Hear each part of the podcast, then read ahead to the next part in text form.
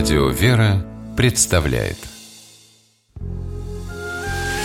Семейные истории Стутте Ларсен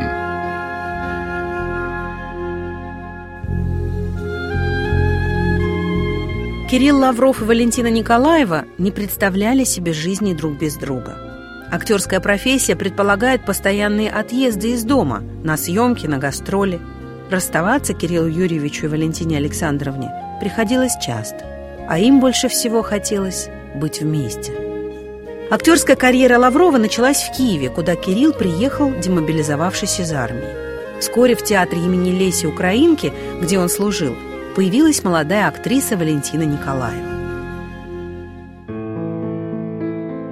Талантливая и невероятно красивая, она сразу стала играть главные роли. Симпатию друг к другу Кирилл и Валя почувствовали при необычных обстоятельствах. Зимой 1951 года Киев завалило снегом. Лавров, отвечающий в театре за общественную работу, организовал его уборку. На улицу вышли все, кроме Вали – которая заявила, что она актриса, и снег убирать не ее обязанность. Кирилл вызвал девушку на ковер и сам не заметил, как выговор перешел в сплошные комплименты. Кирилл и Валя поженились. У них родился сын Сергей.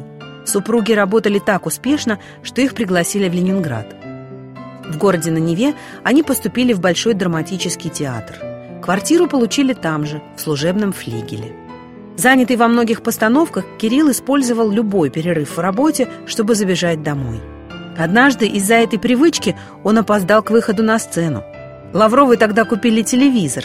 В один из дней шла прямая трансляция спектакля, в котором Кирилл играл, и он, воспользовавшись паузой между сценами, примчался домой посмотреть спектакль с экрана.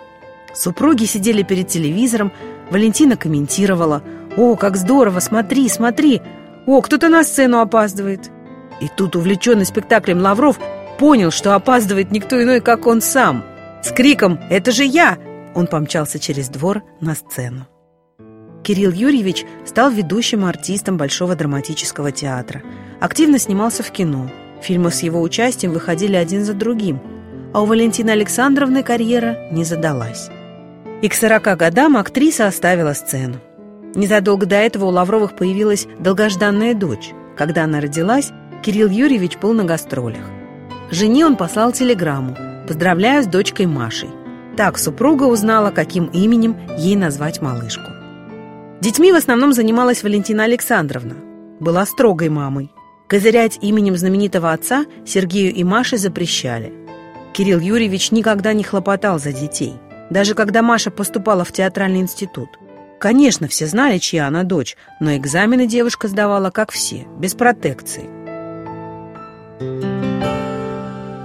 Самые счастливые воспоминания детства у нее остались о тех днях, когда вечно занятой папа появлялся дома. У Лавровых была семейная традиция – хоть один выходной осенью проводить в Пушкине, гулять по парку, потом вместе обедать. Такие дни для семьи были праздником. Стержнем дома Лавровых всегда была Валентина Александровна. Мария до сих пор вспоминает, как мама старалась все время наводить порядок и уют. Пекла пироги. Гости появлялись в квартире часто, и Валентина Александровна всегда готовилась к их приходу. И была, как говорили друзья, амортизатором между Кирой и окружающими. Лавров мог иногда сказать кому-нибудь нелицеприятную правду в глаза, а Валентина Александровна всех примиряла, успокаивала. Она заболела внезапно. Когда супругу забрали в больницу, Кирилл Юрьевич почувствовал, что из дома словно ушла душа. Смерть Валентины Александровны он пережил тяжело. Спасли дети, внучка и работа. Даже серьезно заболев, Кирилл Юрьевич выходил на сцену, неизменно собирая аншлаги.